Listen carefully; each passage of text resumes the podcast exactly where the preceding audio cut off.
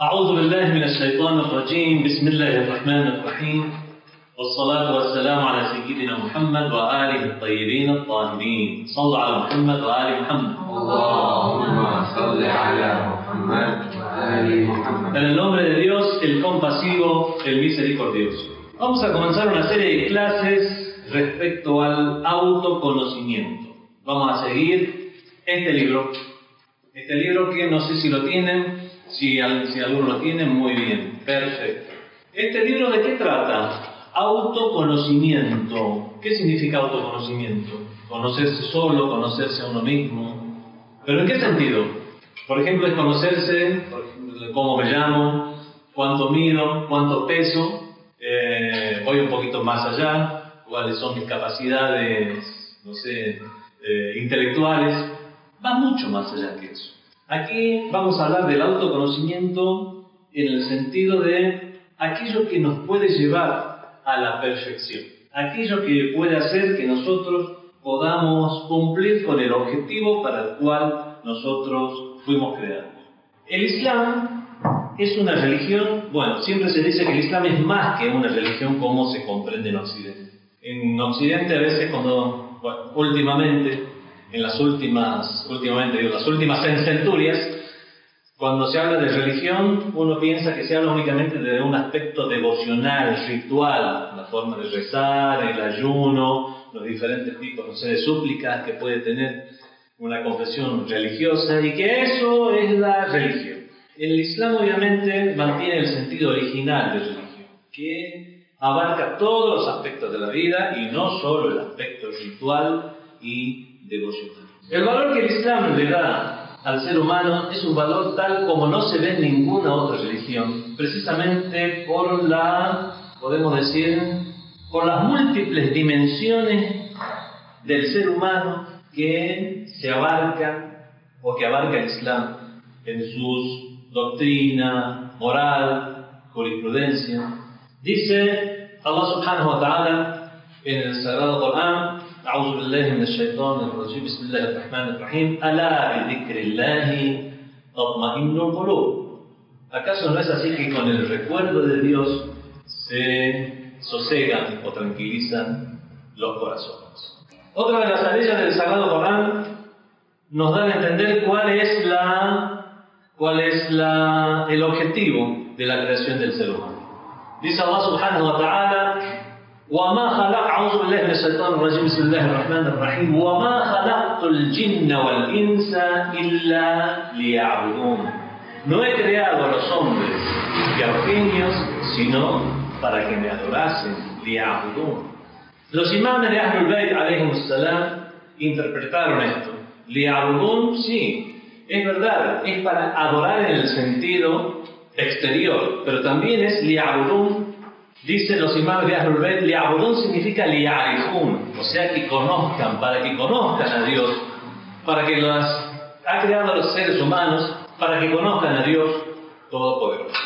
Podemos eh, entender de estas leyes del Sagrado Corán,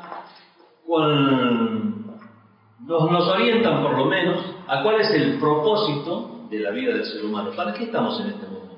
Estamos en este mundo para mejorar materialmente, vivir mejor, comer mejor, descansar mejor, ir al baño mejor y ya está. Y con eso ya después nos vamos de este mundo y al final todo eso para qué hacer. Allah subhanahu wa ta'ala es sapiente. Recordemos, y esto se lo va a ver en las clases de doctrina, de doctrina islámica, al hablar sobre la teología propiamente dicha, que en los atributos de Dios, que Allah subhanahu wa ta'ala tiene atributos, diferentes tipos de atributos, la vida, la voluntad, la sabiduría, la prudencia. Sabiduría y prudencia forman lo que es la sapiencia, o sea, ser prudente con sabiduría. Allah subhanahu wa ta'ala tiene esa sapiencia, la hikma, esa sapiencia, y por la misma sapiencia nosotros decimos que Allah subhanahu wa ta'ala no ha creado a los seres humanos en vano.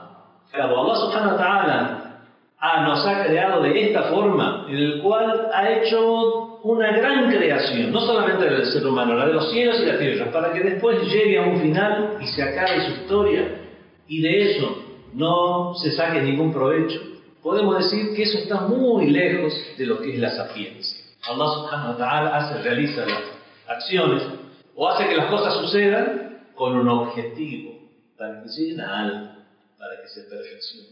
Es precisamente ese el tema de, esta materia, el perfeccionamiento del ser humano.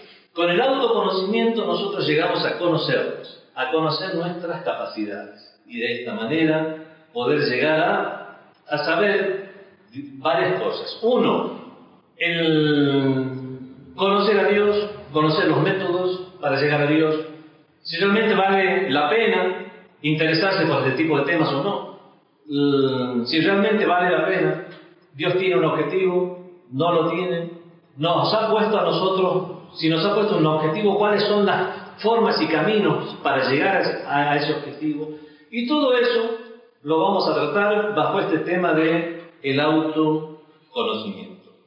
En este libro, Autoconocimiento, generalmente todos los libros sobre perfeccionamiento interior tratan los temas de la misma manera en que se encuentra este libro. Que primero se muestra la relación entre el conocimiento que uno tiene de uno mismo y Dios. hay un famoso hadiz, o dicho en general, tomado de hadices. Como sea, este hadiz dice, Man arifa nafsah, faqad arifa rabbah. Quien se conoce a sí mismo, conoce a su Señor. Aquel que llega a tener un conocimiento cabal de sí mismo, de sus aptitudes, de sus capacidades, puede llegar a conocer a Dios. Aquel que, ignora, que ignora su propia capacidad, nunca llegará a conocer a Dios. Por lo menos de una manera como, como lo medita la importancia del tema. Al estudiar el, el tema del autoconocimiento, nosotros primero nos beneficiamos, nos, beneficiamos intelectualmente y espiritualmente de los, podemos decir, de los resultados de, este estudio. Primero, conocemos nuestro propio valor intrínseco. Nosotros tenemos un valor. Tenemos un valor que muchas veces desconocemos. Desconocemos nuestro propio valor. Somos negligentes sobre nuestras propias personas y nuestras propias capacidades. Nosotros tenemos mucha más capacidad de la que nosotros mismos creemos y hace falta desarrollar esa capacidad no solo en lo espiritual, en lo cognitivo, en lo intelectual, en los estudios, en los deportes, en muchas esferas y en muchas áreas nosotros tenemos una capacidad sorprendente. El ser humano en potencia, tiene un potencial realmente, realmente increíble, tanto en lo que hace al cuerpo como al espíritu. Para eso debemos llegar a comprender por qué existen esas capacidades y ese potencial en nuestras personas. Esto es obra de la mera casualidad. Es simplemente por el hecho de que la materia gaseosa interestelar, de pronto la gravedad la, ha podido unir sus partículas de forma tal que han llegado a formar un cuerpo, se han unido los átomos, han podido llegar a decantar de materiales más elementales a materiales más pesados y de esta manera comenzar a formarse estrellas, nebulosas, vía láctea, con las diferentes interacciones, tanto a nivel subatómico como a nivel interestelar, comenzar a formarse el universo para llegar a una temperatura justa, ni muy caliente ni muy fría, y a una podemos decir, órbita exacta como la que tiene la Tierra con respecto al Sol en su sistema planetario, crear las condiciones ideales para que surjan una serie de elementos llamados aminoácidos que la casualidad hizo que se integraran de una forma tal que surgiera la primera molécula de vida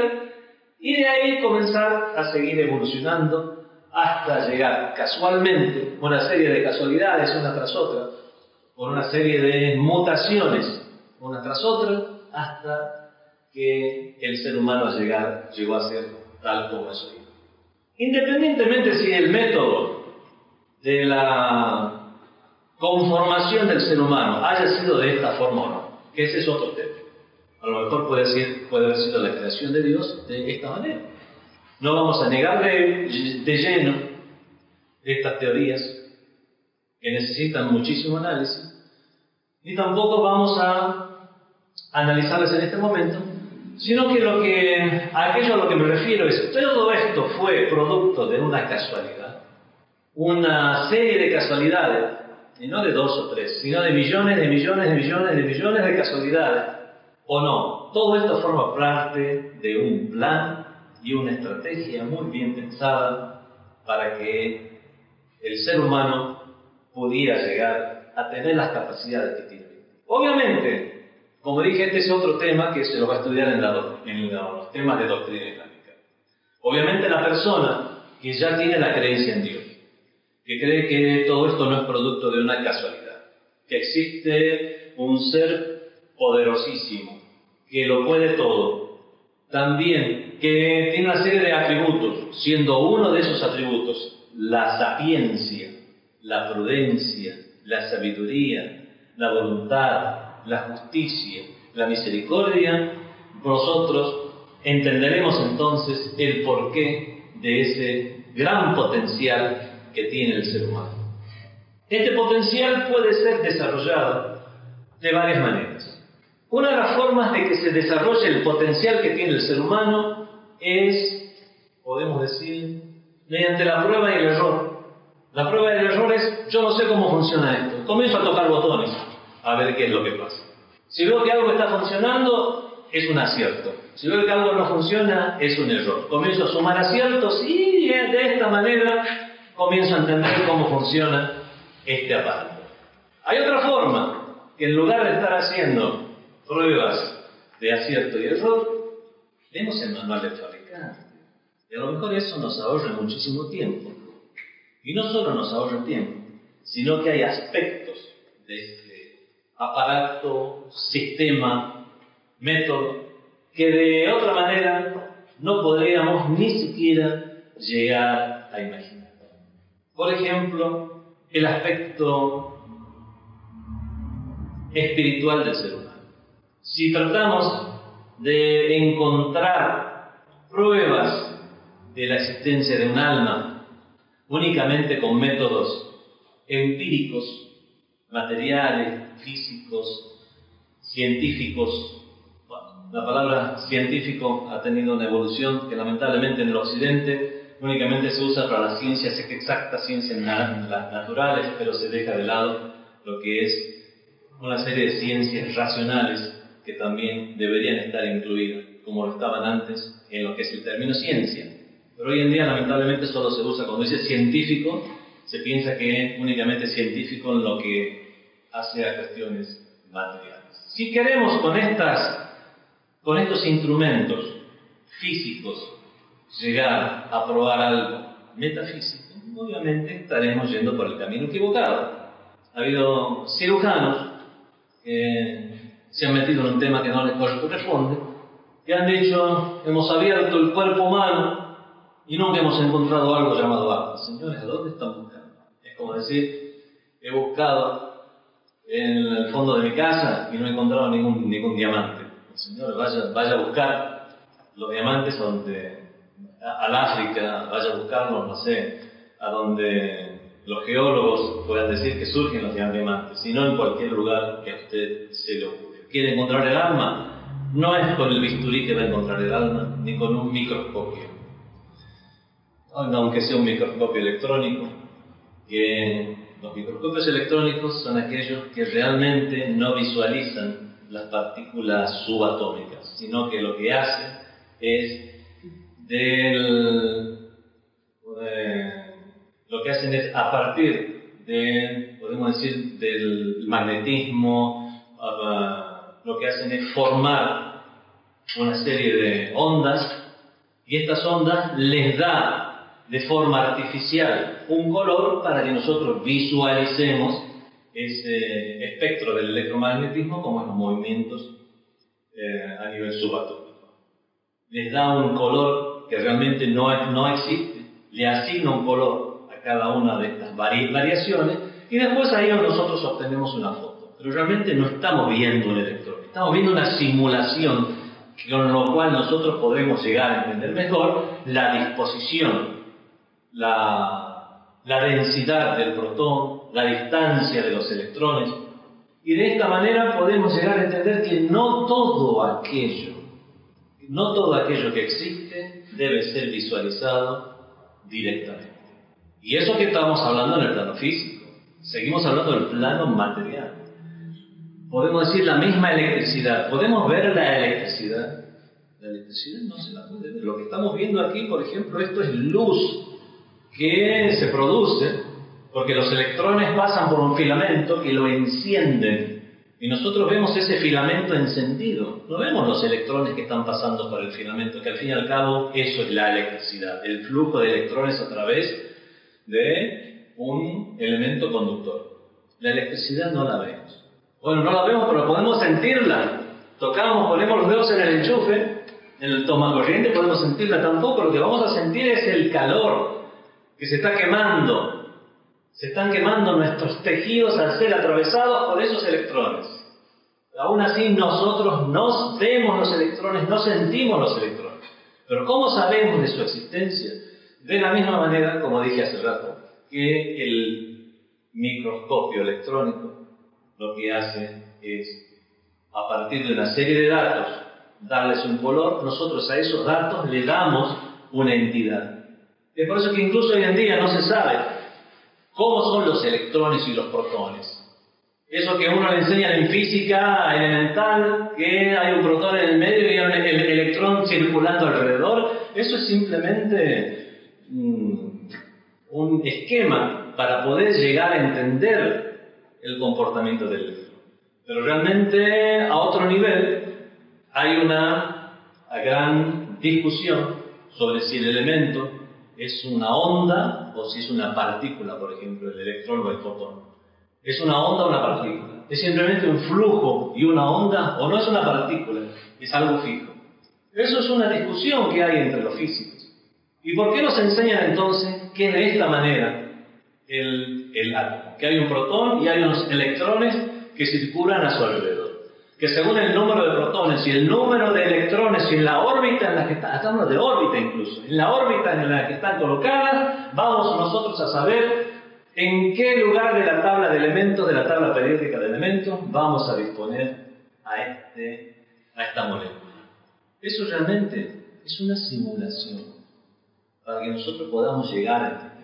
Decir que únicamente hay una serie de electrones orbitando exactamente en una órbita en particular no es la realidad que los físicos observan en los microscopios electrónicos, ni incluso en los datos que, les sugieren las matemáticas. Bueno, no, no, vamos a hablar de física, no vamos a hablar de, además que no es área. Lo que sí vamos a decir es lo siguiente. Y aún así, hay alguien que duda de la existencia de los protones y electrones y partículas subatómicas a granel que se descubren día tras día cada, cada vez más el muón y los squat y los no, no sé qué, cada día se descubre una, nueva. Y podemos estar seguros de su existencia, porque es a través de la consideración de las mismas que se llegan a los resultados científicos. Se está buscando, se cree haber encontrado la partícula de Dios. Hay muchas cosas en el universo que no vamos a poder visualizarlas físicamente pero vamos a poder reconocerlas racionalmente. Y seguimos hablando de, del mundo físico. ¿Qué pasa si además queremos tener una cognición, queremos tener una serie de datos sobre el mundo metafísico? Ya no tendremos más elementos que entre la razón y la cognición como para hacer análisis, desarrollos temáticos que pueden brindar un resultado transferible a otras personas. Hay otro tipo de cognición, pero que no es transferible. Es la inspiración o la revelación, que la inspiración que en un grado perfecto de la misma es la revelación que tienen los profetas y mensajeros. Pero eso no es transferible es una experiencia muy interna. Entonces hay tipos, Hay, hay diferentes tipos de obtener el conocimiento. El primer tipo de conocimiento que nosotros podemos llegar a obtener es el de los datos, datos físicos, tipos de conocimiento, los datos físicos. Después vemos que estos mismos datos físicos, para nosotros llegar a conclusiones, tenemos que hacer uso de nuestro intelecto. Y hay algunos datos que ni siquiera por medio físico los obtenemos, sino por, son datos racionales. Esto es el uso del intelecto. Y hay un tercer tipo de datos que no están al alcance de cualquier persona. En primer lugar, no están al alcance de cualquier persona.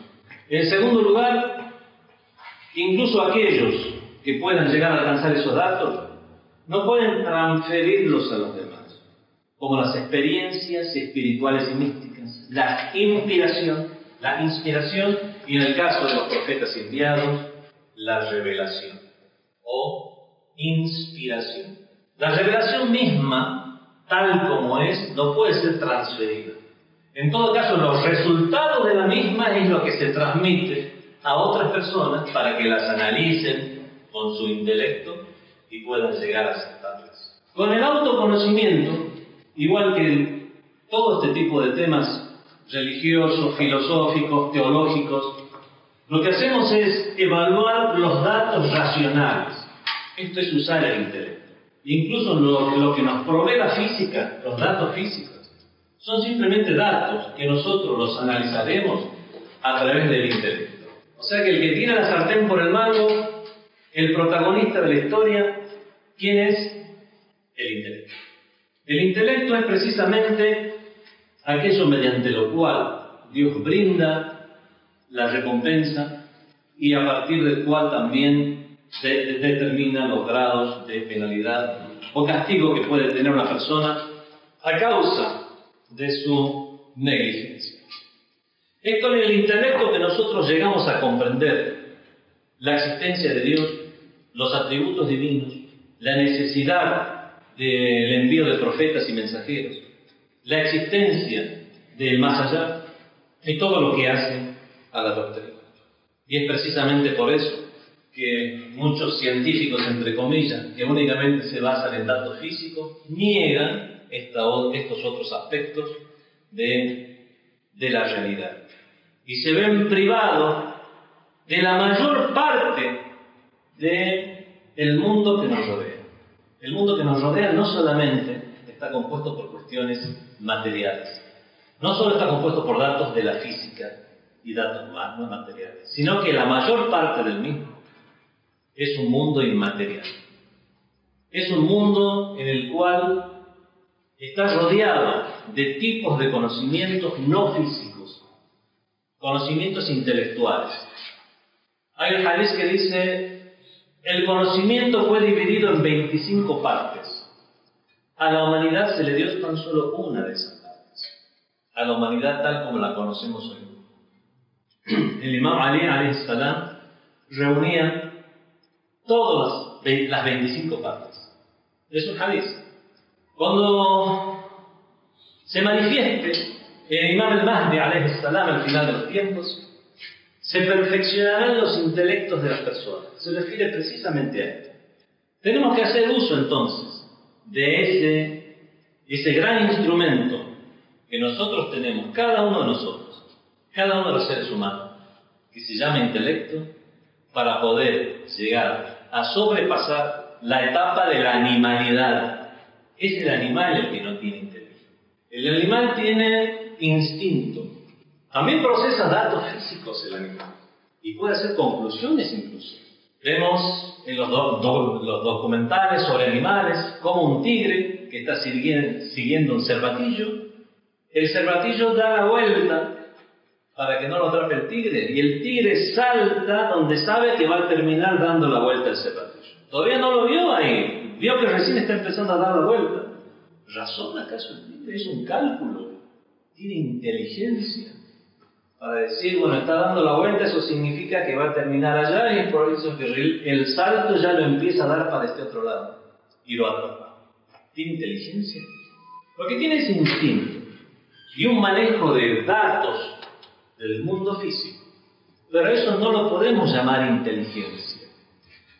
Bueno, esto ya es una cuestión que podemos discutir con neurólogos, biólogos, antropólogos, psicólogos, psiquiatras, para ver realmente esas determinaciones que un animal, los animales más inteligentes, pueden llegar a tener si eso es una muestra de raciocinio o de instinto. No vamos a entrar en ese tema que tampoco es lo que nos incumbe. Pero sí hay algo que va a ser reconocido tanto por personas que aceptan la religión como aquellos que la niegan. Tanto para aquellos que admitan un cierto grado de inteligencia en los animales como en aquellos que la nieguen del todo y que llamen a todo ese instinto. Tanto uno como otro entiende la diferencia en cuanto al raciocinio que existe entre el ser humano y el resto de los animales. Entonces, habíamos llegado al punto en el cual habíamos dejado establecido, independientemente de la teoría que una persona siga, si es religioso o no lo es, o la teoría antropológica o biológica que acepte respecto al grado de inteligencia, entre comillas, que pueden tener los animales, todos por unanimidad reconocen la, la diferencia que existe entre el ser humano y los animales. Que existe algo en el ser humano que se llama conciencia, cognición, intelecto, grado intelectual que lo diferencia de lo que son los animales. Una de las particularidades del ser humano, existen muchas, pero una de ellas es precisamente el sentido de lo espiritual. El ser humano, en tanto en cuanto ser humano, siempre ha tenido una tendencia a lo. Incluso aquellas comunidades de humanos primitivos, el tema de si descendemos de estas personas o no, o si Adán es una creación independiente de estas personas que estaban obviamente, porque encontramos estos huesos, se hace la prueba del carbono 14, por lo tanto no se puede negar de ninguna manera que existían estos humanos primitivos. Incluso en estos humanos primitivos encontramos que había una espiritualidad o religiosidad, un ritualismo, la forma en que enterraban a sus muertos, una serie de rituales que no hay otra explicación para una serie de elementos, movimientos o lugares que ellos destinaban para un objetivo en particular que el de la espiritualidad o religiosidad. Algo que encontramos en todas las civilizaciones a lo largo de la historia y en todos los tiempos y en todos los lugares es precisamente esto, la tendencia del ser humano a la espiritualidad, algo que también que caracteriza a los seres humanos. Ya saltando todas las etapas de progreso humano hasta alcanzar lo que es la civilización, por lo menos aquella civilización en la historia conocida, ya no hablamos de prehistoria, hablamos de la historia, de la historia conocida, en las civilizaciones, la civilización de Asia del Este, en las civilizaciones africanas, el antiguo Egipto, Grecia, Roma, la Persia antigua, o incluso las civilizaciones indígenas del continente americano y demás, ya encontramos civilizaciones en las cuales encontramos a las comunidades humanas viviendo una espiritualidad. Es a partir de esa misma espiritualidad que el ser humano ya dentro del Islam, puede, tiene un punto de partida y un potencial como para alcanzar el objetivo para el cual, según nosotros musulmanes, el ser humano fue creado. Y poder alcanzar lo que se llama al-malakut. ¿Qué es el malakut? El malakut es el reino de los cielos, un término común a las religiones monoteístas sobre todo aquella del tronco arámico, como lo son el judaísmo, el cristianismo y el islam. El ser humano tiene conciencia para determinar su propia naturaleza, lo cual de por sí es una paradoja. Es un ente biológico que se analiza a sí mismo y que no llega a conocerse. y que es más lo que desconoce de sí mismo que lo que conoce. Fátima TV, saberes que iluminan el alma. Síguenos en youtube.com slash Fátima o en nuestro sitio web fatimatv.es.